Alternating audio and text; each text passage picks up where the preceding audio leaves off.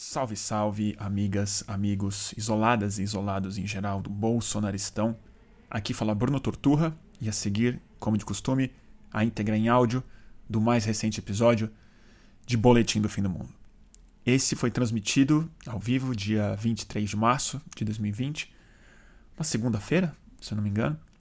E o tema, o nome dessa transmissão foi O Brasil Abaixo de Todos, a Pandemia e a Maioria. É, claro que, como a maioria dessas lives, eu meio que atiro para todo, é, todo lado, né? Muito palpite e tal.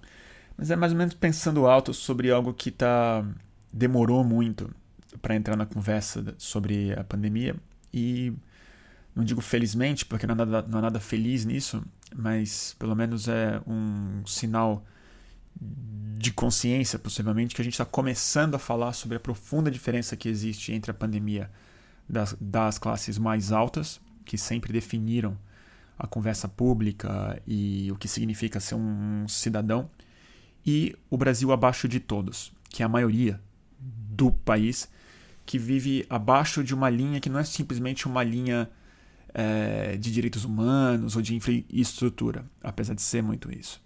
Mas é uma certa linha da uma linha da relevância, da consideração dessas pessoas dentro do planejamento social, político e tal. E numa pandemia isso se escancara de uma maneira trágica.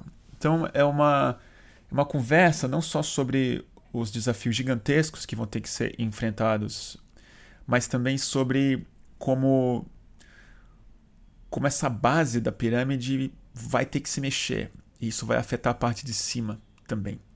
A gente fala sobre a possibilidade de é, um certo desarranjo social. A gente fala sobre as declarações que naquele dia tinham acabado de acontecer do Roberto Justus, do dono do Madeiro, e sobre uma característica muito brasileira, né, mas também muito mundial, de que o capitalismo, da forma como ele é, né, escancarado, e essas crises escancaram ele mais, ele inclui a morte das pessoas como uma variável financeira, né? Uma variável dessa equação. Então é um pouco em torno disso, dessa conversa. Acho que eu fiz uma introdução especialmente baixa astral, né? Desculpa aí. Mas é isso. Estamos em pandemia e o boletim é do fim do mundo. Então fiquem com o Brasil abaixo de todos, a pandemia e a maioria. Começando mais um boletim do fim do mundo. Como vai a quarentena, turma? Como é que vocês estão? Nem dá para falar mais que tá puxado, né? Acho que tá precisando de outro adjetivo mesmo. Mudou. Mudou. A vida já é bem diferente, né? Então puxado tava antes. Agora a gente tem que estar tá numa outra, numa outra, num outro modo de pensar, né? E sentir esse tipo de coisa. Tem que, tem que não é, digo, não digo acostumar, mas tem que dar uma comprimida e entender que tem uma realidade nova que vai ter que ser encarada aí por algum tempo. E estou audível, dá para entender tudo, tá sincronizado, tudo certo, né? E aí, o que, que vocês contam?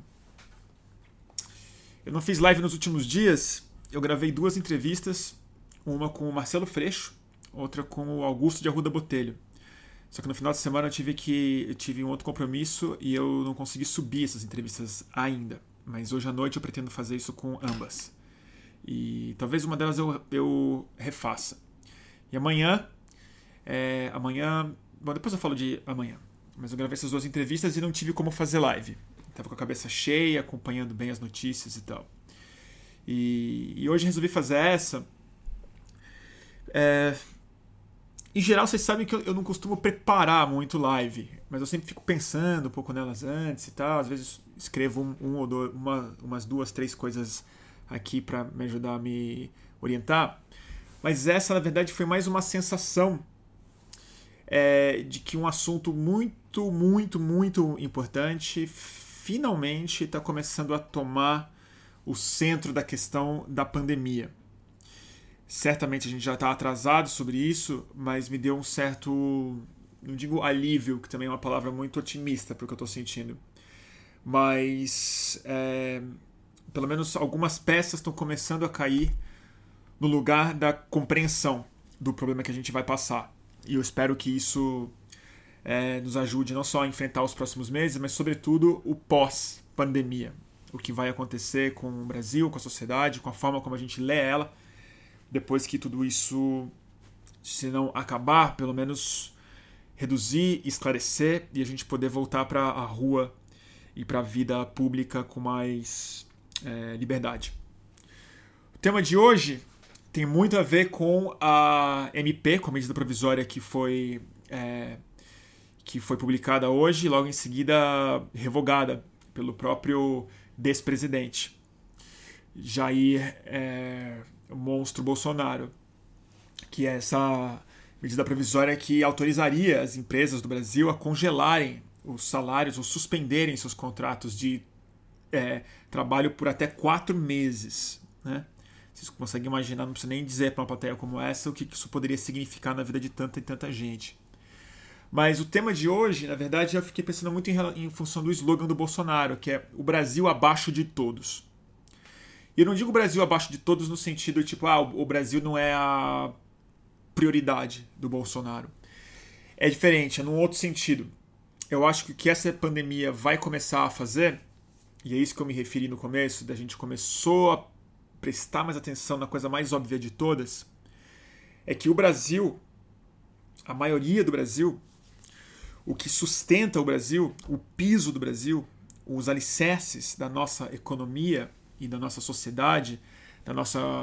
É, até da demografia brasileira, da etnia brasileira, é uma base que está abaixo né? É o Brasil de baixo, são os pobres.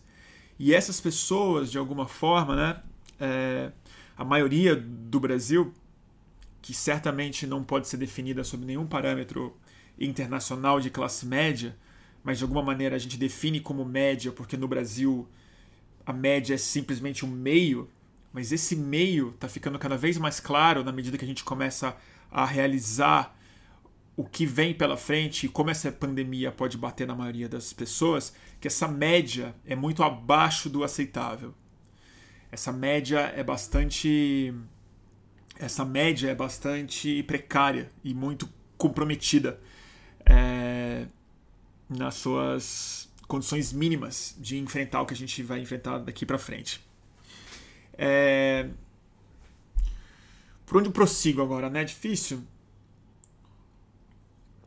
na verdade, eu ia até fazer uma live um pouco mais curta hoje, porque eu acho que mais do que ficar refletindo sobre esse assunto, mais do que ficar refletindo sobre é, o Brasil se ou não capaz de dar conta da sua maioria, né, de conseguir oferecer não só políticas públicas, mas uma urgente redistribuição de prioridade, recurso e visão para o grosso do povo, eu também queria pedir a vocês um favor, na verdade, e eu vou me esforçar para fazê-lo aqui também.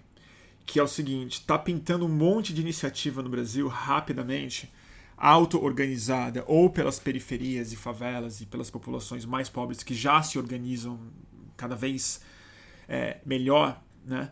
como também alguns setores de classe média, alguns setores mais ricos, melhor falando, alguns setores que estão relativamente confortáveis materialmente nessa nessa nova condição que a, que a gente vive, para ver como é que a gente vai é, oferecer uma rede, como é que a gente vai colaborar.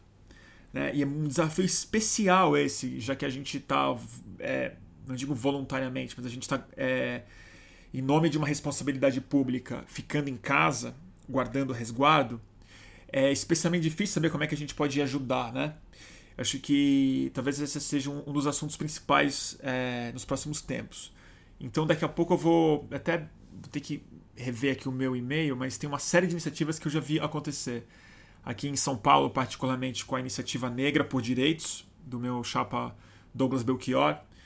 No Rio de Janeiro tem uma vaquinha acontecendo em torno do coletivo Papo Reto para compra de material, de é, álcool gel, sabonete, água, infraestrutura mínima para que o complexo do alemão consiga enfrentar, enfim, minimamente essa nova situação. É, mas também eu pe pensar assim, né? Como é que eu sigo isso? Ih, peraí, você tá falando que tá caindo aqui, é isso? Tá caindo aqui no Instagram? É isso tudo. Bom, paciência se estiver caindo aqui. E aí eu queria, assim, Nossa, realmente, eu tô um pouco perdido hoje. Não foi, acho que não foi um dia fácil, não. Acho que pra ninguém foi, né? Mas eu acho que essa ficha tá começando a cair. E eu vi isso na. Acho que o, o recuo do Bolsonaro não significa nada em relação à sua tomada de consciência. Eu acho que isso não tem nada a ver com o Bolsonaro entender o problema, a gravidade da pandemia, ou entendeu o desastre econômico que ele ia provocar. Eu acho que tem simplesmente a ver com a pressão que ele sentiu da sociedade e a perda de apoio é, sensível que ele teve nos últimos dias, cada vez mais, né? Está ficando evidente, os, os, os, desastres das suas aparições públicas. É, mas a reação do Congresso Nacional foi particularmente interessante, porque é, tá pintando não só a consciência da urgência de lidar com essa questão, quer dizer, não dá para sugerir para essas pessoas isolamento social, não dá para sugerir para essas pessoas, é, para a maioria do Brasil, lavar muito a mão, ou se privar de trabalhar, ou estocar comida em casa, ou se isolar num dormitório. É, se eu repetir isso agora, eu vou chover no molhado. Mas o que está ficando muito evidente para uma classe média mais alta e para as populações mais ricas do Brasil, e sobretudo as pessoas que, que sempre detiveram o monopólio da comunicação pública, que não é simplesmente mídia, mas é a imagem do cidadão remediado que pauta basicamente todas as recomendações de saúde pública e tal, Está ficando claro que a perspectiva não é simplesmente uma alta mortandade e um desastre de saúde pública no Brasil. É um desastre também de ordem e de segurança pública. Né? Porque é, o grande. A grande. É, o grande segredo a céu aberto do Brasil é que ele sempre foi uma, uma bomba de pavio curto não aceso. Né?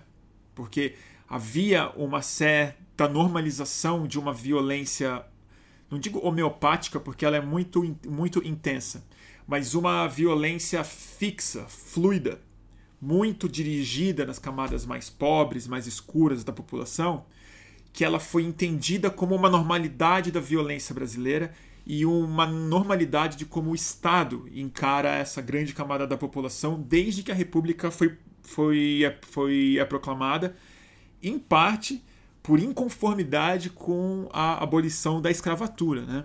Então a gente, a gente começa por aí, a fundação das polícias, uma identidade de elite brasileira sempre foi muito consolidada nessa ideia de que existe um Brasil de cima e um Brasil de baixo. E o Brasil de baixo sustenta o Brasil abaixo de todos é, o, é não, não só a base da pirâmide econômica, mas as costas mesmo, onde essa elite se mantém em cima. A gente nunca conseguiu, de fato, como o Brasil, produzir uma ideia de identidade nacional minimamente única, né? Sempre que foi interpretado uma versão mais oficial de Brasil e tal, sempre foi em torno até o, o próprio o grande clássico da sociologia brasileira, Casa Grande e Senzala. É, é, esqueci outro que eu ia falar, nossa senhora, como é que eu esqueci esse livro? Pelo amor de Deus, Raízes do Brasil e tal sempre teve a identidade brasileira sempre definida nessa grande fronteira que não é só é territorial, mas é uma fronteira é imobiliária. É uma fronteira que se define pela casa, pelo tipo de moradia que as pessoas têm, pela cor que essas pessoas têm e que tipo de trabalho essas pessoas têm de maneira muito estratificada, muito estratificada. E o mito da ascensão brasileira nos últimos poucos anos, sobretudo nos últimos 20 anos, na verdade, né?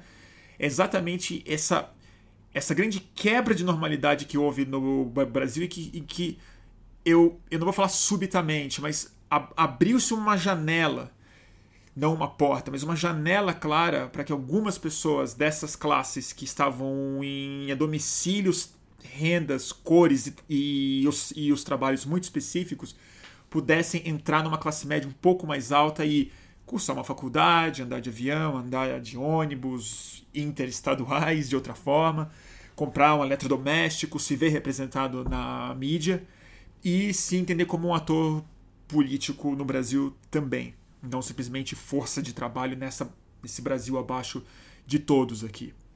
E o que está ficando claro para essa elite agora é que ela começou fazendo contas sobre a pandemia, contas com essa normalidade que ela entende que ela é o cidadão. O cidadão sou eu.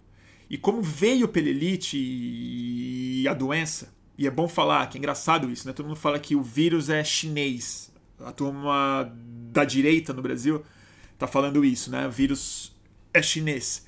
Na verdade, o vírus que foi trazido para cá, ele veio da Europa com brasileiros que estavam viajando em viagens caras, né? Gente rica que foi para Milão, muito provavelmente na semana de moda de é, é, Milão que aconteceu no Carnaval brasileiro e que não é à toa que essa pandemia começou com blogueiras e blogueiros e pessoas do Instagram, né? Os, os primeiros casos.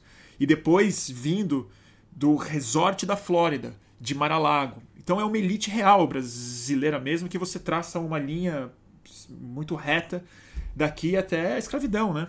Até o tipo de elite que foi dona da Casa Grande e hoje é dona dos grandes apartamentos. Tá começando a cair a, a, ficha, porque as matérias foram se acumulando e a demanda de. E, e, ficou claro através da inapetência do presidente, mas também da projeção das pessoas no mundo real, em que na hora que faltar de fato não só recurso de saúde, mas recurso econômico, emprego, a base, da, a base do Brasil, o Brasil de baixo, pode, pode se mexer.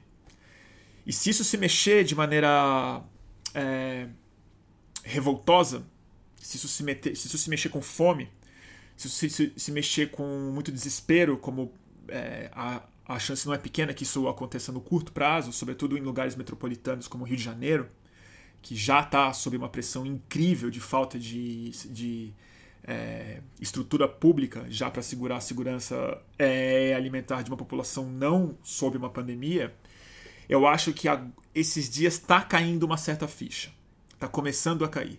E acho que a revogação dessa medida provisória de hoje, ela não é um ponto de virada necessariamente, mas eu acho que ela parece ser, ela pode ser um ponto de virada em quem vai comandar a gestão econômica para essa próxima fase, se tudo der certo. Que pra, provavelmente vai ser o seu Rodrigo Maia em confluência com alguns atores da, da sociedade que já estão criando um consenso muito rápido, inclusive entre economistas dito é, liberais, de que é urgente, urgente garantir não simplesmente vaga de hospital, prevenção rápida para contenção do coronavírus, mas uma saída econômica é, urgente. Ela certamente não vai ser suficiente. Certamente isso não vai resolver certamente a gente vai entrar numa, numa espiral muito difícil, potencialmente trágica, se esses remédios que estão com alguma promessa não se realiz... não entregarem uma promessa de maneira em larga escala, né, em numa escala mais alta. É...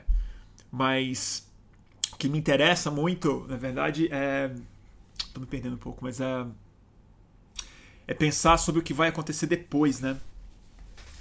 É se essa base brasileira, se esse Brasil abaixo de todos, ele vai conseguir finalmente, né, é, ganhar uma clareza mesmo do seu papel, né, do seu papel de protagonista na economia e não simplesmente de subalterno dentro de um jogo que foi estruturado há 500 anos para né, extração de recurso mesmo o ultracapitalismo brasileiro, né? É um capitalismo tão predatório, tão tão voraz, né? Que às vezes ele parece até pré-capitalista, né? Ele parece até feudal, assim. Ele parece que tem dono mesmo o Brasil, né? E é interessante, né? Como a pandemia ela acaba. Eu vi muita gente falando isso nesses dias, né? Que eu acho uma besteira danada compreender dessa forma, mas eu entendo de onde o pensamento vem que fala que a pandemia nos unifica, né? Que a pandemia ela realmente faz com que a humanidade se entenda como humanidade e tal. Eu não acho que a pandemia de modo algum nos unifica. Eu não acho que a pandemia de modo algum é, bota a gente sob pé de igualdade.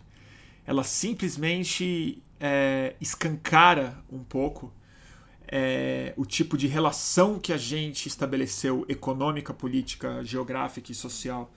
E a gente entendeu isso como realidade ela escancara de alguma maneira o quão arbitrária essa realidade é e coloca aí sim, não a gente impede igualdade, mas o senso do que é justo, possivelmente ele fica um pouco mais explícito quando todo mundo está em risco sob estatísticas bastante diferentes, com acesso a é, recursos de forma muito diferente. E é um pouco isso que eu não tenho, não é otimismo, não é esperança, mas é onde eu acho que existe um potencial no meio de uma tragédia necessariamente difícil, que a gente saia disso não normalizados, que a gente saia disso talvez como um país um pouco mais consciente do drama que é, é isso ser aceito como normal, né? O fato de que o Brasil, a maioria do Brasil, a maioria do Brasil não consegue cumprir as recomendações mínimas de prevenção do vírus. Eu estou falando de lavar a mão, ter acesso a um sabonete, a um álcool gel, ia ter um dormitório na casa que a pessoa seja capaz de se segregar caso ela sinta algum sintoma, ou nem isso, ou simplesmente a necessidade de se isolar porque você pertence a um grupo de risco. Né? E isso vai ficar muito claro nos próximos tempos. E eu. Enfim. Era só isso mesmo que eu queria falar. Não é muita coisa, não. Não é nenhuma grande ideia. É bem óbvio. O Gabriel está colocando aqui, é uma maior consciência de classe? Talvez, né, se eu quero dizer isso. Eu não sei, porque a sensação que eu tenho é que consciência de classe é uma expressão muito, muito específica, né? Ela diz respeito a um processo de formação política mesmo. A você se entender como uma classe mesmo e, e acho que implica um pouco de uma certa consciência de relações econômicas que eu não sei se necessariamente vão estar colocadas numa numa tomada de consciência a partir do desespero e a partir da escassez, isso que eu quero, eu, isso que eu quero colocar. Mas existem alguns sinais importantes acontecendo nesse processo. Por exemplo, é, o MST e o MTST, dois dos maiores e mais importantes movimentos sociais do Brasil, estão mais organizados do que o governo federal hoje para se aproximar das populações mais pobres e oferecer a eles ajuda material com limpeza, com alimentação, com instrução. Tal. É, esse tipo de processo, sim, geraria em tese mais consciência de classe e talvez mais importante do que isso, uma clareza é, de, de onde a identidade política da pessoa é, deve, deve ser encaixada nos próximos tempos. Né? É muito, muito didático pensar dessa forma, porque se você analisar, por exemplo, o drama que a, que a classe média alta, como eu, como muitos de vocês que estão vendo essa transmissão que eu sei, está passando agora, não é só o confinamento. As contas que a gente faz no confinamento, elas dizem respeito basicamente a duas coisas. O espaço físico que você pode dispor, se a sua casa é grande o suficiente para você conseguir respirar ou conviver com a sua família né, de maneira intensa, ou seus animais se bate sol na sua casa para você não mofar, não ficar sem vitamina D, né? Se o condomínio que você vive, se a casa que você vive, se o prédio que você vive, como é que os seus vizinhos vão se relacionar com higiene, se você se o elevador ou álcool gel, se mora perto de uma farmácia. Outra questão, depois da casa, alimento, como é que você resolve as suas provisões? Então, qual supermercado você faz? Você vai estocar comida por quanto tempo? Você está comendo comida fresca? Você vai você vai congelar, você vai pedir, você vai fazer o quê? Segurança é, alimentar. E a outra coisa é o seu dinheiro, é a sua renda mensal, ou a sua renda de frila, enfim, mas como é que você vai pagar as suas contas no final do tempo e como você vai projetar isso no futuro próximo. Esses três elementos, segurança econômica, moradia, espaço físico e segurança, é, segurança alimentar, sobretudo segurança alimentar e moradia, é o centro da questão do MST e do MTST. É o centro da questão. Um fala sobre acesso à terra, produção e alimento, modo de produção de alimento, produção de comida para a maioria do povo, comida saudável, acessível, próxima e que sustente famílias que sejam capazes de trabalhar nessa mesma terra. E o outro lida com o déficit habitacional trágico do país, onde quase 30% do Brasil vive aquém do que é considerado digno pelo próprio IBGE, em termos de moradia. E esses dois grupos que estão se auto é, organizando agora estão de novo na, na linha de frente das duas coisas mais importantes para você encarar a pandemia. E esses dois grupos, MTST e MST, são dois grupos chamados de terroristas, grupos terroristas. Não só pelo presidente. O presidente, o despresidente, é a ponta disso. Ele é o mais abjeto dessas pessoas porque ele, ele vive nesse mundo dele. Mas a elite brasileira, João Dória, que hoje está pagando de estadista em São Paulo, e em alguma medida está sendo razoavelmente, res, razoavelmente responsável, apesar de ir atrasado. Mas assim, a elite de São Paulo, essa que está começando a ficar com medo, não só de pegar, mas do que pode acontecer com o seu patrimônio, com a sua vida, com a economia, com a segurança pública do país, agora que não está dando mais para pegar o, o avião e ir para Nova York, nem ir para as suas outras propriedades, porque vai ficar perigoso no interior, vai ficar perigoso no litoral. Então, assim, essas pessoas consideram esses dois grupos, por exemplo, terroristas. E aí que eu acho um pouco, um pouco, que isso vai ter um papel importante na formação de uma cultura de base, de, de consciência de classe. Mas onde eu acho que o bicho vai pegar mesmo, e é uma das conversas que eu acho mais importantes da gente ter daqui a pouco, é que é o seguinte: o, o, uma quantidade muito grande de pessoas, e isso tem tudo a ver com a ascensão do Bolsonaro e com a composição psicopolítica do Brasil hoje, é que grande parte da população periférica e favelada nos últimos 20 anos, 25 anos, foi tendo a igreja evangélica neopentecostal como o centro, como um dos grandes centros de produção de, de sentimento de comunidade, de pertencimento e de identidade é teológica, existencial, política, é, social, cultural, o que você queira. Né? É um dos maiores mercados musicais do Brasil, é uma das maiores, são donos de redes de TV, são donos de partidos políticos, vivem de doação basicamente de gente de renda mais baixa. E essas igrejas agora também, elas não só não vão conseguir dar conta de nenhum dos desafios que o, que o coronavírus impõe, como elas têm sido até ontem, possivelmente, e amanhã seguirão sendo possivelmente também, é, agentes de contágio mesmo, né? Picaretas que subestimaram a gravidade disso. Então eu também tenho uma curiosidade é, preocupada e, em alguma medida esperançosa de que caia uma certa ficha de que assim como a base do Brasil naturalizou ser é explorada como um, um destino étnico ou geográfico, que talvez essa consciência também possa ser é despertada dentro de uma tragédia, infelizmente, que não deveria nem passar perto de acontecer, mas que eles também podem estar sendo explorados durante muito tempo por pastores picaretas que, em última, em última análise, arrancaram dinheiro precioso deles e colocaram eles mais ameaçados e possivelmente ajudaram a espalhar muito mais rápido a epidemia dentro, dos, dentro das periferias e favelas do Brasil. Picaretas, monstros como o Bolsonaro, Malafaia, Edir Macedo, Valdomiro Santiago, R.R. Soares, que ontem foi ao vivo no horário que ele compra na Rede Bandeirantes há tantos anos, de máscara, pedir dinheiro para as pessoas nessa hora complicada do Brasil. Né?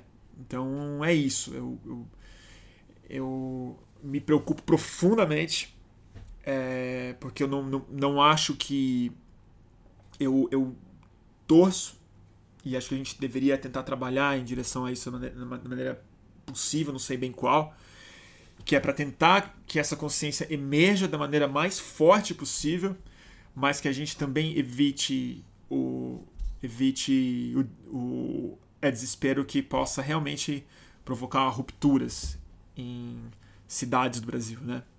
Me preocupa muito o Rio de Janeiro, por exemplo. Bastante. Falei muito, né? Eu. Puta. Tô cagando muita regra hoje? Sempre, né? Mas é isso, gente. Tô preocupado. Preocupado pra caralho. Bastante preocupado.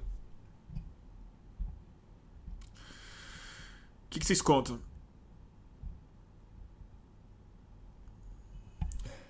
É, tem uma coisa que assim, tem uma condenação muito forte, né? A gente tem que. É, como é que eu explico isso? tem essa formação neopentecostal, essa identidade perigosa, né, que, que foi montada e que está se expressando de maneira muito clara no Brasil, com conservadorismo em torno de certas pautas muito duro, muito pesado, muito homofóbico, muito simplificador, muito pouco autoanalítico e tal. Mas algo que é que não se arranca das favelas e das periferias brasileiras, e nenhuma igreja vai conseguir fazer isso, até porque a, a igreja é um parasita disso, de um sentimento muito muito natural e muito necessário nas comunidades mais pobres brasileiras, que é o sentimento de solidariedade mesmo e de comunidade. Isso é claramente muito mais natural para é, gente que mora em favela do que para quem mora em, em bairro é, de classe média alta, né? Para quem é mais remediado financeiramente no financeiramente no Brasil, porque a vida para funcionar nesses lugares infraestruturalmente tão precários já eles demandam solidariedade como um item necessário mesmo, né? Uma auto-organização baseada um pouco mais na consciência de que você tem vizinhos, na consciência de que o vizinho vai precisar te ajudar, você vai precisar ajudar ele, que as paredes são muito próximas, de que o esgoto é muito próximo, que eles estão mais juntos dentro de uma situação, né? É, então, nesse sentido, eu acho que as igrejas sempre parasitaram esse sentimento de comunidade oferecendo centros físicos e uma moldura e, e, um, e um modelo de compreensão de realidade para estatal e muito parasitário em torno disso. Mas a então eu, eu um pouco torço para que o senso de comunidade também se fortaleça muito nessa hora. E essas organizações que eu citei um pouco no começo, anedoticamente, dois ou três exemplos aqui, é, saiam disso como verdadeiras lideranças que são, né? Pessoas que vão despontar dentro dessas, dentro dessas, desses bairros, na verdade, como reais líderes que salvam vidas, em vez dos pastores picaretas que estão há tanto tempo lá, né? Sugando o suado dinheirinho desse Brasil abaixo de todos aí. Torço.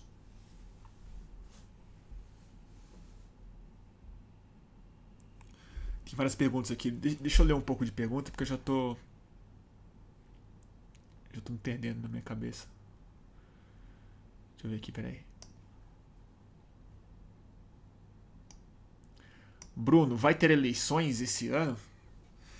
Pergunta difícil, cara. Não sei. Não sei. Talvez não. Talvez, talvez não. Depende. Tudo vai, defender, vai depender do próximo mês, né? a gente vai entender melhor. A escala já entrou numa escala exponencial, isso que a gente ainda está falando de casos ainda dentro, da, dentro de uma classe média mais expandida, classe média alta mais expandida. A gente vai começar a ver daqui a 10 dias e tal os casos entrando nesses bairros preocupantes de verdade no Brasil. E a gente vai começar a entender o tipo de problema que a gente vai, passar. Mas é, o prazo de campanha vai ser muito difícil, né? Campanhas públicas, comícios, produção de vídeo e tal, é, até dentro do prazo esperado.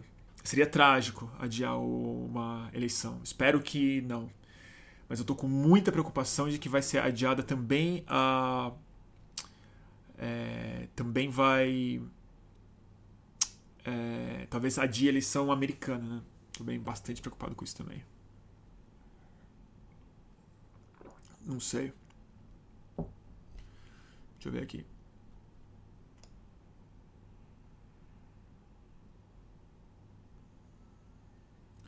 O Gabriel está perguntando.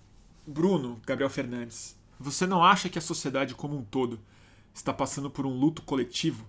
Começando pela negação de que um certo ideal de sociedade está morto, passando pelo estado mínimo?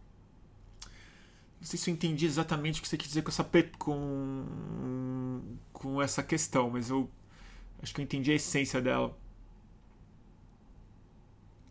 Eu não sei se é luto, Gabriel. Eu acho que ainda não é luto.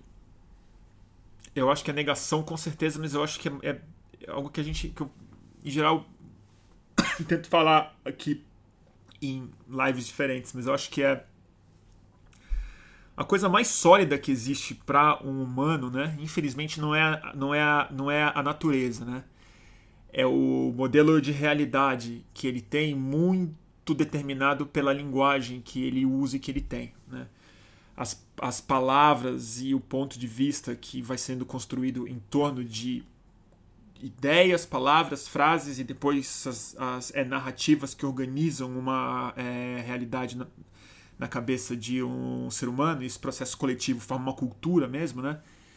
E a partir daí que emerge o processo político, eu, eu, eu acho, não sei se eu posso estar super errado, mas é isso é a coisa mais sólida que existe para um ser humano. É isso que estrutura a nossa sanidade, né? Porque a gente, com, com o nível de complexidade que a gente estabelece no nosso córtex é frontal, a gente não conseguiria simplesmente levar, levar uma vida de bicho.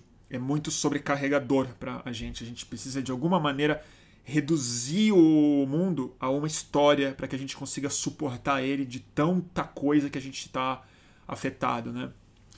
De tanta, de tão rica que a é, realidade é, a gente faz um filtro e cria uma história humana em cima disso. Eu acho que é isso que está em crise. Acho que é isso que a gente está em negação, porque o modelo de compreensão do mundo que a nossa linguagem até hoje deu conta não dá mais conta. As nossas palavras não descrevem mais o problema que a gente tem. O nosso modelo de realidade não sustenta mais a, a realidade em si. Então a nossa percepção do mundo objetivo, ela cria uma dissonância muito forte no nosso mundo subjetivo.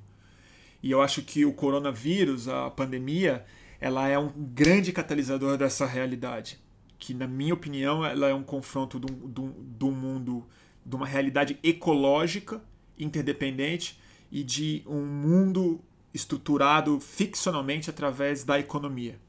O mundo econômico versus o mundo ecológico que entra em confronto agora com primazia da ecologia, que, que no longo prazo sempre ganha. É o único jogo em campo, no fundo, né? não é o jogo econômico, é o jogo ecológico. Esse é o, que, é o único que existe. O resto não existe. O, o, então é isso que eu acho que está em choque. Eu acho que essa é a negação. O luto mesmo vai acontecer depois. E eu não digo o luto, das, o luto da morte, né? Que, que é, é inevitável e tal. Mas é. Eu acho que é um luto de uma. É um luto de expectativas. É um luto do futuro. Estava até falando sobre isso ontem. Que é o mais difícil, na verdade, é você matar o futuro, né? É você cortar, é você. Como é que eu explico isso? Você abandonar a construção das suas expectativas, né? Você matar o futuro, você esquecer o futuro é bem mais difícil do que você processar o passado, né? É o que eu é o que eu sinto. E acho que é isso que a gente vai viver um luto daqui a muito pouco tempo. Porque o futuro oferecido por essa ficção é, econômica que a gente viveu nos últimos bons 150 anos, mas intensificou muito, muito nos últimos 30 e globalizou nos últimos 25, essa, esse futuro não está mais lá.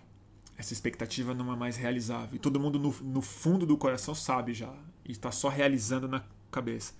Acho que isso, por exemplo, é, o, é, a, é a razão pela qual é, palhaços ficcionais, pessoas que fazem a luta livre, falsa e não box, né? Tipo os personagens mesmo, assim como o Bolsonaro, como o Donald Trump, eles eles cresceram como políticos, porque ficou, ficou um pastiche tão forte essa expectativa que essa ideia de pátria e de futuro brasileiro, ela só se realiza mesmo em gente muito alucinada que é capaz de olhar para o Bolsonaro e falar: não, é, é esse é o cara que vai me entregar o futuro que eu achava que existia antes. Né? Isso eu acho um assunto bem sério de a gente discutir.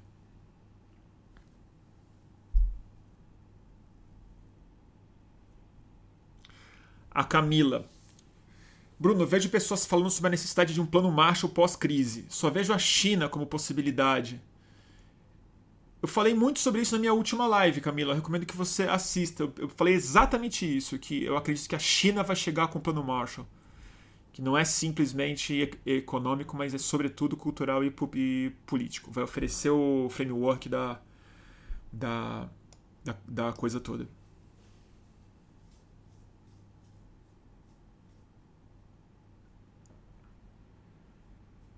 Vamos ver. que mais, gente?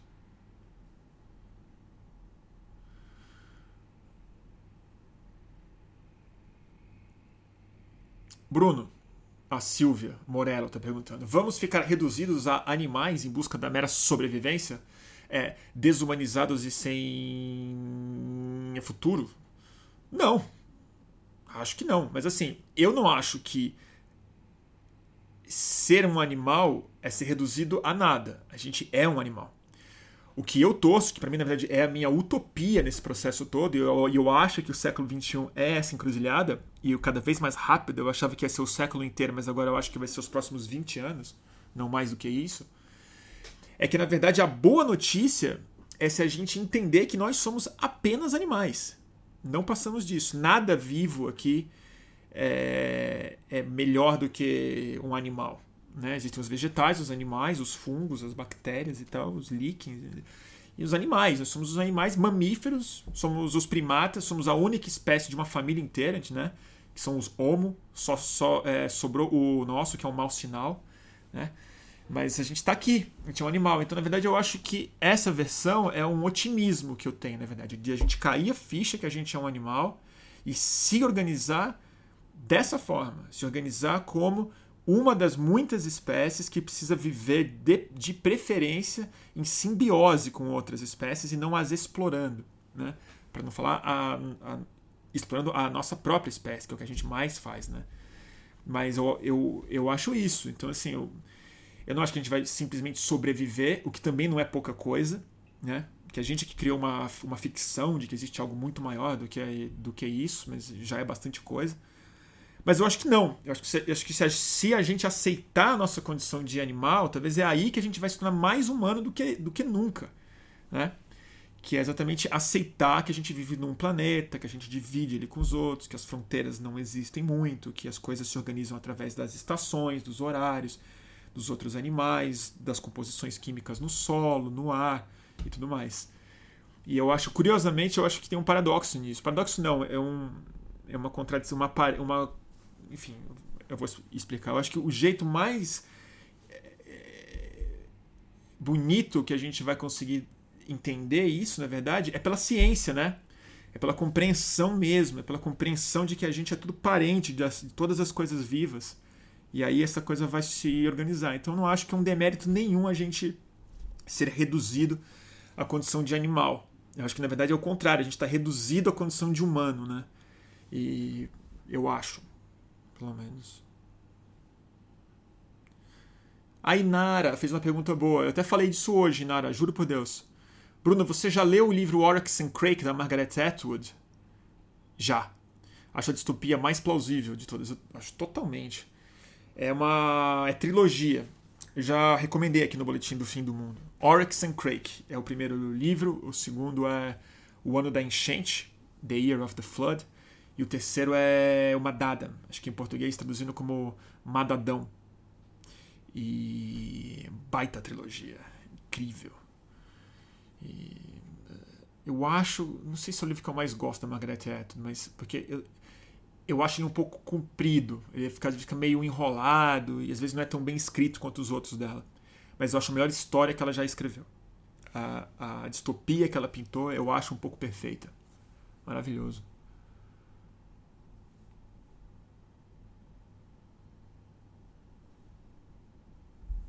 Eu acho. Pessoas que moram em empresas, exatamente isso. É, é, moram nos condomínios, né? E a polícia é totalmente privatizada. Na verdade, não é polícia, é milícia, né? É uma polícia privatizadíssima, super violenta, agindo a esmo em nome das co corporações, mas com autoridade própria. E algo que eu acho que é totalmente visionário para o século XXI, que a principal in indústria do século XXI não será o que a gente projeta que é, que é a tecnologia eletrônica. Não serão chips e computadores. A grande tecnologia do século XXI vai ser a biotecnologia. A indústria biológica é o que tem pela frente. E eu acho que é aí que vão ser organizados os novos computadores, inclusive. Né? É uma híbridos de máquinas com, com, com DNA, com matéria orgânica. Né?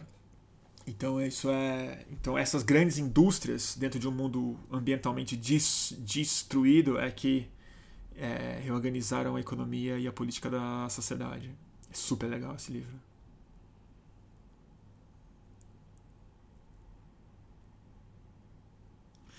Margaret Atwood. Deixa eu ver se eu tenho aqui. Acho que, acho que não está aqui, acho que está na sala. Eduardo Sescani. Bruno, fiquei impressionado negativamente com o Datafolha. 35% de ótimo e bom para a atuação do desgoverno Bolsonaro. A aposta da narrativa da gripezinha funcionou na população mais é, desinformada. Eduardo, eu não me iludi, eu não me iludo muito com esse número não. Primeiro porque ele tem esse número meio fixo. E eu acho que a identidade bolsonarista, ela é uma aposta tão grande que é difícil você romper. Porque para você romper com o Bolsonaro, você precisa se olhar no espelho de, de alguma forma. E quando você abre uma brecha para entender que ele é criticável, passa uma represa de água. Mas eu acho que agora que a gente vai sentir um impacto econômico e na saúde pública inegável, que o tsunami está próximo de bater já, aí vai ser impossível essa popularidade se manter só com essa hiperinflação ideológica das pessoas. É, o, o autoexame do eleitor projetado no Bolsonaro, eu acho que esse já bateu no seu teto. Assim. Eu acho que a gente tem esses 35% de aprovação dele aí, geral. E é isso. É a pessoa que não vai. que vai fingir que não é com ela, ela nunca vai se arrepender. Ela já se projetou. Mas na hora que isso bater nela, no parente dela, na hora que morrer, que perdeu o emprego, que o Paulo Guedes arrochar o salário, que a violência fica, infelizmente, infelizmente mesmo, isso não deveria ter acontecido, mais descontrolada, aí já não se trata mais de se olhar no espelho, né? E aí que eu acho que o Bolsonaro vai estar tá ferrado mesmo, vai estar tá ferrado. Porque muita gente acha, tenta projetar, acha que ele é um Donald Trump. Acha que o Bolsonaro é um Trump brasileiro. Eu não acho. Eu acho que ele está mais pro Saddam brasileiro.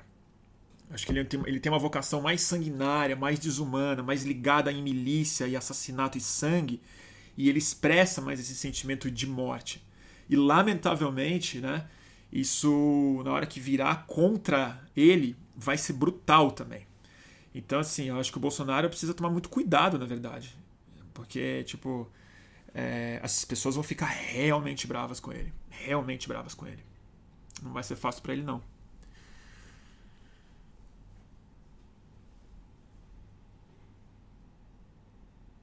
Mas é isso, né? Aí vem o, o, Abel de Souza tá se lembrando aqui. O Brasil não pode parar por 5 ou 7 mil é, mortes, diz o dono do Madeiro. Dono do Madeiro, aliás, acho que é sócio do Luciano Huck, né? Diga-se. É, o slogan do Madeiro, importante colocar também, é hambúrgueres que fazem um mundo melhor. Uma coisa assim. Não, acho que é o nosso hambúrguer faz um mundo melhor. Algo assim. E, e a turma é isso mesmo, né, cara? A turma acha que é normal isso. Eu lamento informar para eles. Eu acho que é absolutamente inaceitável a morte de 5 ou 7 mil pessoas por uma pandemia, mas isso pode acontecer. Isso a gente está sujeito, inclusive, acontecer em países que se cuidam muito e que se previnem muito. Né? Mas do Brasil vai ser bem mais do que isso. Só um milagre salvaria a gente de uma de um número bem mais alto do que esse. Milagre que eu falo é uma é uma cura súbita, é parecer um, um é, remédio que reverte isso rapidamente, no curto prazo e tal. Não parece que isso vai acontecer no próximo mês. O áudio dos justos, né, gente? Assim, é a elite brasileira, que a gente colocou isso no começo, e é a essência do capitalismo também. A gente esquece disso, né? A gente, o liberalismo brasileiro, ele por autoconveniência, ele sempre tenta se projetar, né? ele, ele se coloca como fruto do iluminismo. Ele acha que ele é liberal iluminista que ele vem na tradição do Stuart Mill, do, de, desses filósofos, que são pessoas que eu, contra grande parte da esquerda brasileira, eu, por exemplo, respeito muito esses filósofos liberais do começo. Respeito mesmo. Mas é importante lembrar que o capitalismo ele cresceu, ele se tornou hegemônico num espaço relativamente curto de tempo, e essa estruturação definiu a cultura empresarial que até hoje, que até hoje é, a gente vive ecos disso, né?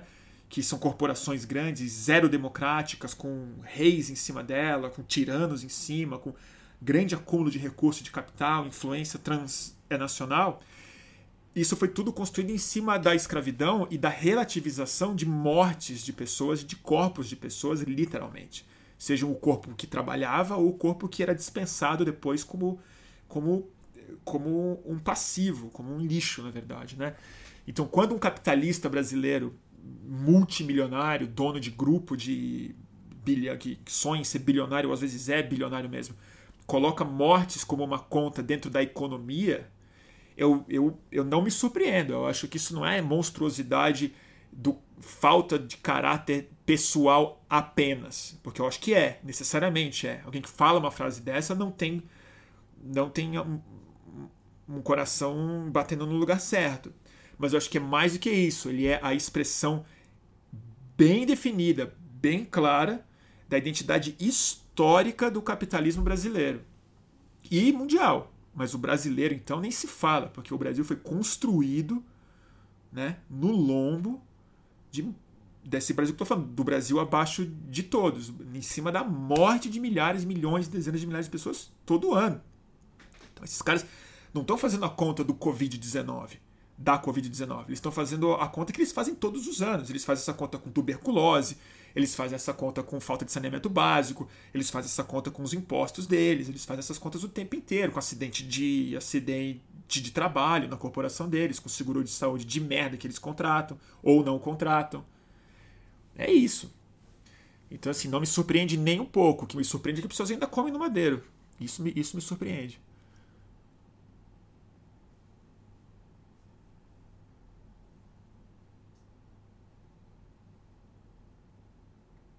E é isso aí. Morte na planilha. Isso mesmo. Morte na planilha. É uma, é uma variável.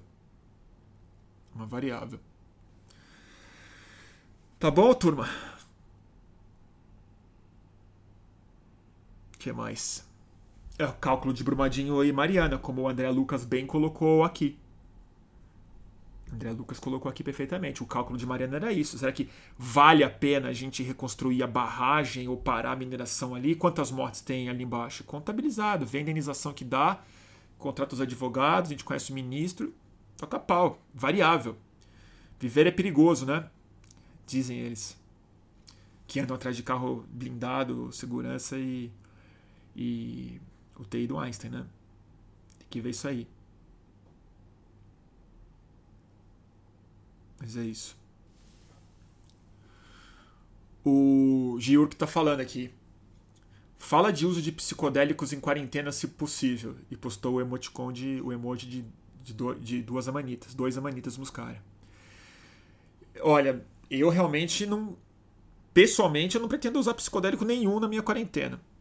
Não tá legal. Não é porque a quarentena é quarentena, porque em isolamento até dá pra usar, mas o clima tá pesado, cara. E eu não sei, assim, eu, eu tô. Eu tô querendo ficar bem aqui, assim, bem aqui. Bem de olho. Trabalhando, pensando, cuidando da minha saúde, minha saúde mental. Tô, não tô afim de usar psicoativos, não, gente. Não tô nem bebendo direito, não tô usando nenhuma. Não tô me alterando. Até pelo contrário. Tô comendo melhor, já eliminei laticínio, carne tomando remédio pro meu pulmão.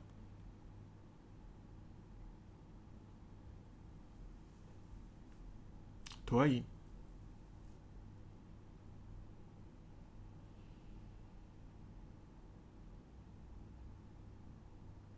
Tá bom? Mas cada um sabe de si, né? Eu, pessoalmente, eu não pretendo e eu, se eu tiver que dar um conselho, eu acho que agora é hora de centrar. É hora de botar a cabeça dentro do lugar, introspecção, cuidado com os outros, cuidado com a saúde. E eu queria falar uma coisa também, que é uma. Deixa eu pensar aqui. Peraí, deixa eu pensar aqui uma coisa. Ah, o, o Baobá tá falando que eu, eu emagreci. Emagreci mesmo. Emagreci mesmo.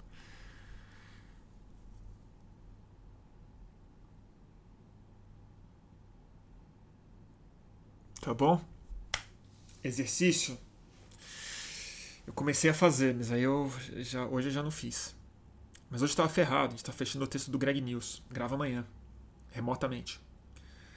Então foi o dia inteiro hoje, reunião, texto e tal. Eu vou acabar essa live e vou continuar lá. E amanhã o dia inteiro gravando. Por Skype.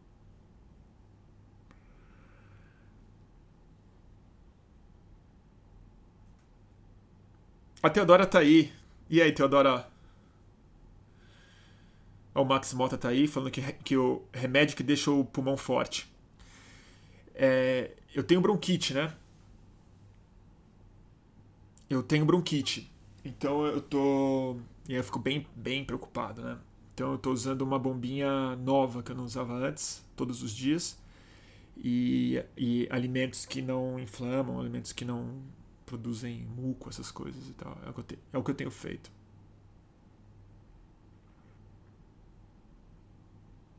O que mais? Sexta-feira, gente. O pessoal tá feliz aqui que o Greg News volta. Sexta-feira volta o Greg News. Sexta-feira. É isso. O Pedro tá falando. Não bebam leite. Eu não tô bebendo leite nenhum. Tá bom? O que mais? A Diana tá aí. E aí, Di? Saudade do Greg News. a Di trabalhava lá com a gente. Saudade de você, Diana.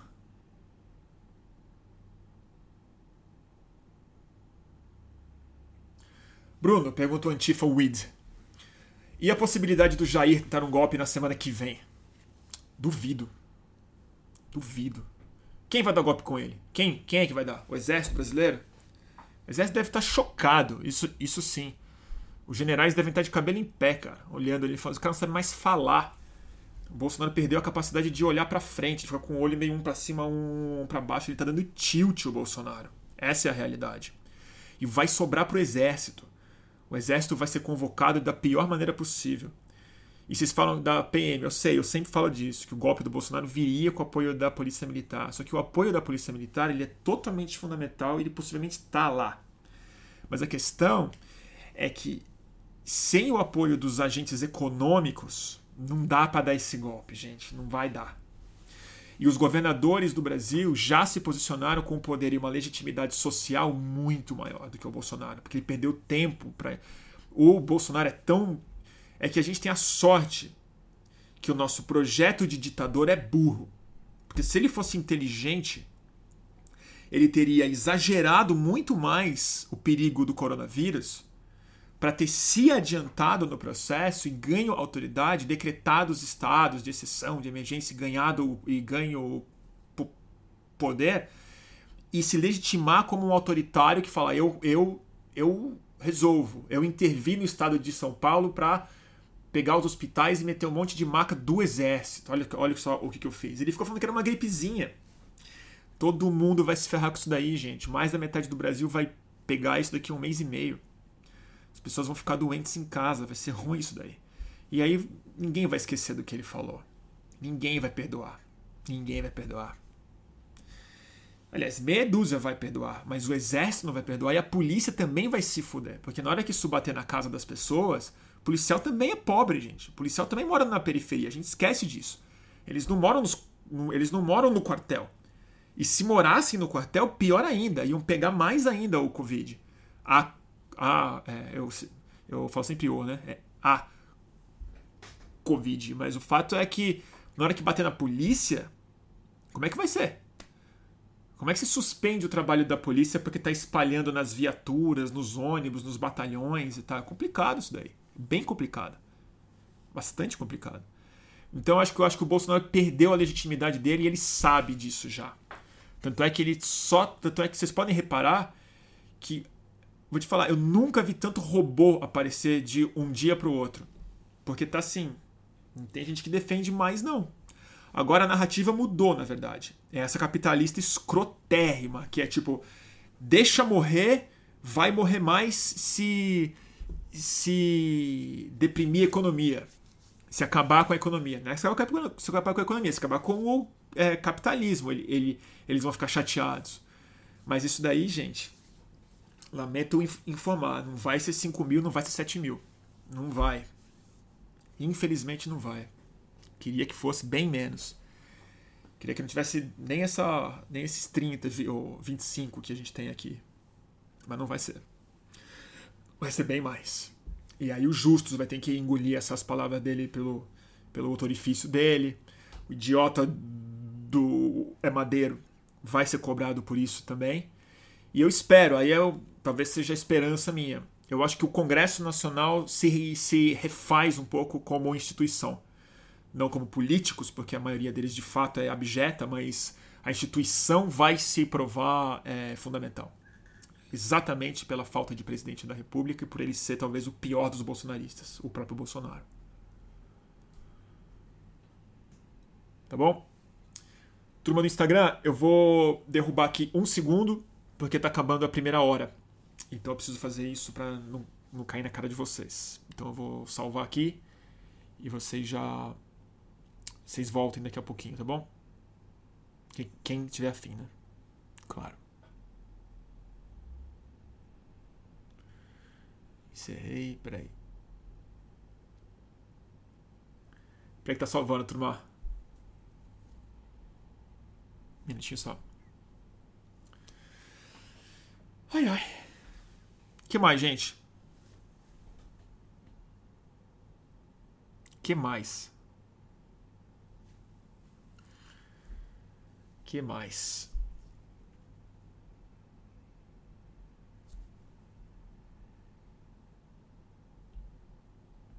Voltando. Voltando aqui do Instagram. Mais uma live, né? De Instagram. No meio da pandemia de lives. Mais uma. Mas é isso, gente. Eu faço live bem antes de ser pandemia. tá bom, gente? que mais? O Trump tá falando de voltar tudo ao normal em uma semana. Aff, Maria. Retardado. Não pode falar retardado, né? Desculpa. Desculpa. É...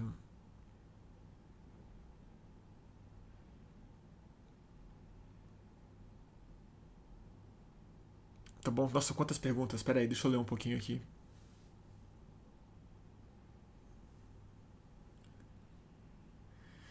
E sobre o Dória elogiar a medida provisória antes da revogação. Ah, Dória sendo Dória, né, gente? O Dória, a gente não vai achar que o Dória é estadista agora. O Dória simplesmente não é um. É que assim, o Bolsonaro, né, gente? O Bolsonaro é, é assim.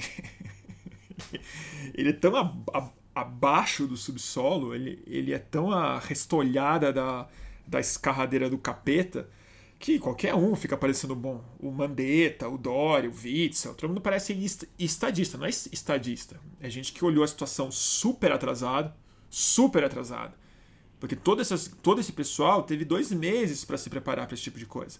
Para avisar o Paquembu que ia ter que fazer hospital, para comprar leito, reservar respiradores, tocar máscara. Nada disso foi feito. Está sendo feito na última hora bem melhor que nada, fico aliviado que estão levantando 1.500 novos leitos de UTI no Hospital das é, Clínicas. Tem um andar novo, o Dória inaugurou. Massa, joia. Meu voto não vai ter, óbvio que não vai ter. O cara que chama MTST de terrorista não vai ter meu voto nunca. Mas é. Mas ele simplesmente ele tem um pouco de racionalidade no, na lógica dele. Agora, ele continua sendo o Dória, ele continua achando que o a prioridade do Estado é servir o empresário. Que, porque esse é o problema de você colocar patrão no governo. Porque o patrão ele não consegue ver o mundo de uma outra forma, ele é sempre patrão. Então ele entende que o, e porque ele não pode se olhar no espelho e achar que ele é um escroto, porque ele explora as pessoas, ele se olha, ele acha que é mérito dele. Então o jeito dele não perceber que ele pode estar sendo um, um escroto ele olhar, achar que ele é o patrão e ele acha, não, eu faço isso porque eu sou bom, melhor que os outros, porque é meu mérito, porque eu cheguei aqui pelo meu talento, minha inteligência, minha capacidade de gestão e tal. E ele projeta isso no Estado. Então ele governa para outros patrões como ele. E o Bolsonaro faz isso porque o Bolsonaro é um capanga, sempre foi, nunca foi outra coisa na vida dele. Então o Bolsonaro precisa de patrão. E, agora ele já não, não sabe mais quem é o patrão dele. É o Donald Trump, na verdade, claramente.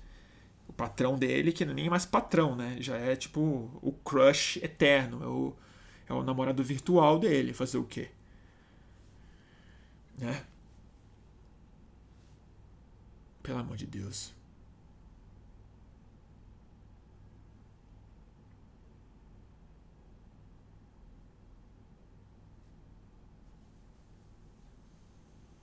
Bruno, o Rick Stein, o Rick Stein tá falando aqui, tem toda a razão. Eu falei isso no começo, não sei se você viu, Rick. Divulga as outras campanhas de ONGs e coletivos para ajudar a galera mais vulnerável. O fluxo do Instagram está tá dificultando acesso às é, informações. Eu vi que você postou isso, achei interessante.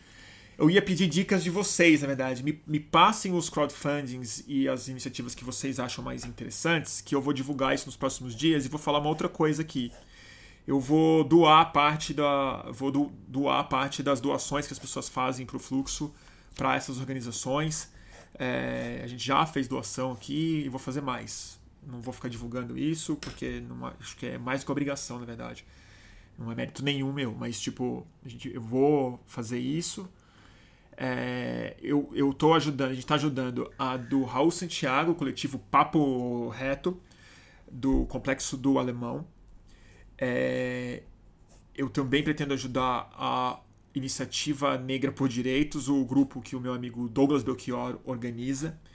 E eu vou depois eu divulgo o link no meu Instagram e no YouTube e nas minhas redes, no meu Twitter. Uh, mas eu gostaria que vocês passassem outras crowdfundings e tal, porque por enquanto, isso é outra coisa super importante de falar.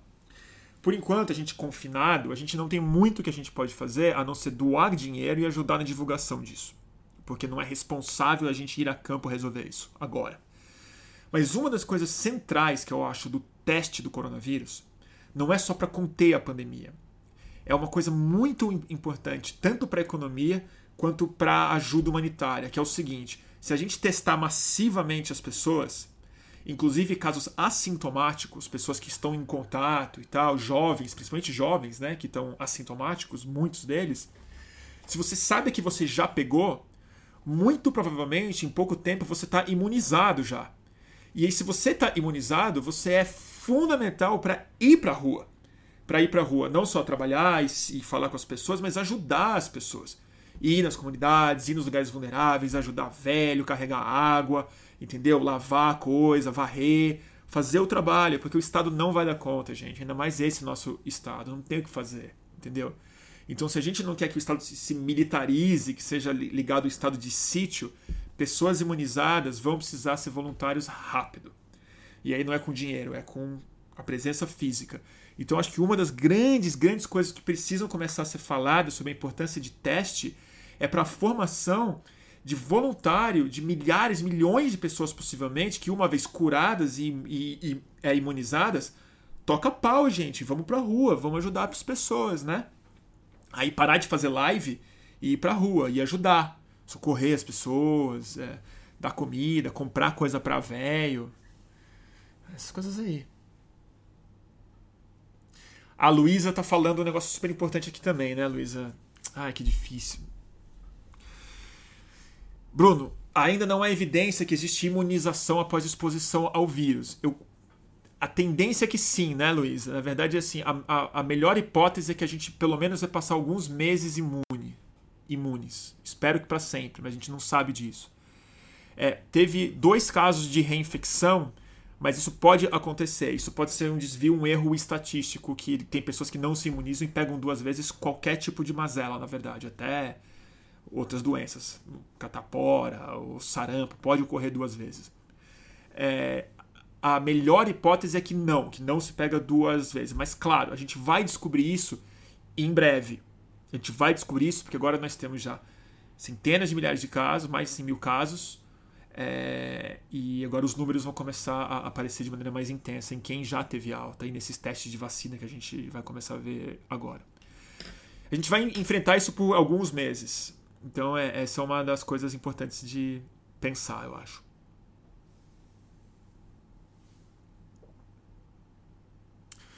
O Pedro tá falando, o Atila disse que parece que a imunidade fica assim. eu também sinto que sim, porque talvez já fosse o caso de ter reinfecção na China, na Itália já, né? Pela, pela intensidade de alguns lugares que aconteceram esse problema lá. Ele afirma que não fica imune, mas aí vocês estão discordando. O Atlas diz que não fica. Ah, então eu não sei dizer, gente, desculpa, eu vou me abster. Eu vou me abster. Eu vou me abster.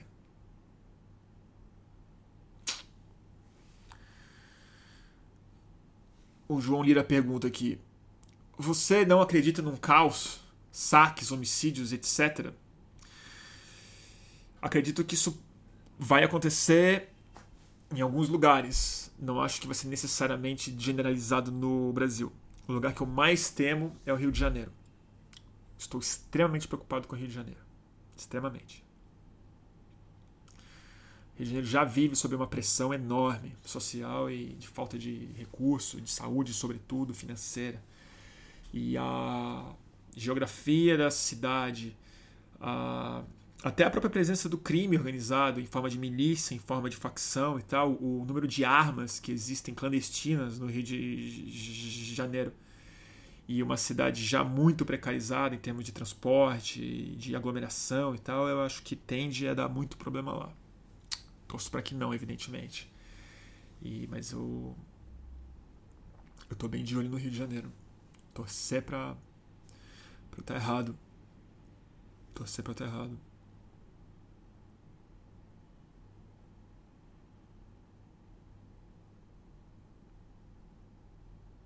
Bom, gente. O governo publicou uma MP para restringir lei de acesso à informação, é isso mesmo?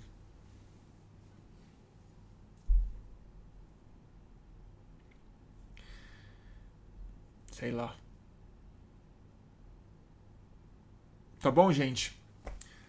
Acho que é isso, né? São 11h15 já.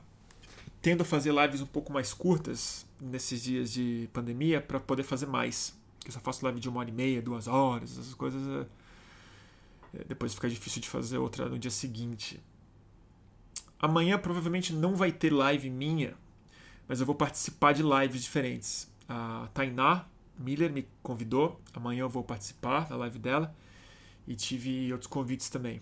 Depois eu anuncio quando tiver marcado. Vou fazer lives de Instagram, vou entrar na, na live alheia para conversar sobre a situação toda. Vou fazer participações nessa pandemia de lives, né? Tá bom, gente? É isso aí.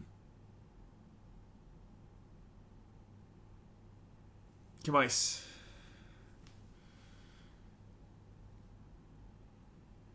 O Baobá tá pedindo uma música. Vamos acabar com música para dar um relax no povo aqui? Torturra. O Baobá é muito legal, né? Eu preciso pegar a minha muda com você. Ele fez uma muda pra gente de Baobá, gente. Putz, a árvore mais linda do mundo, né? Baobá e sequoia.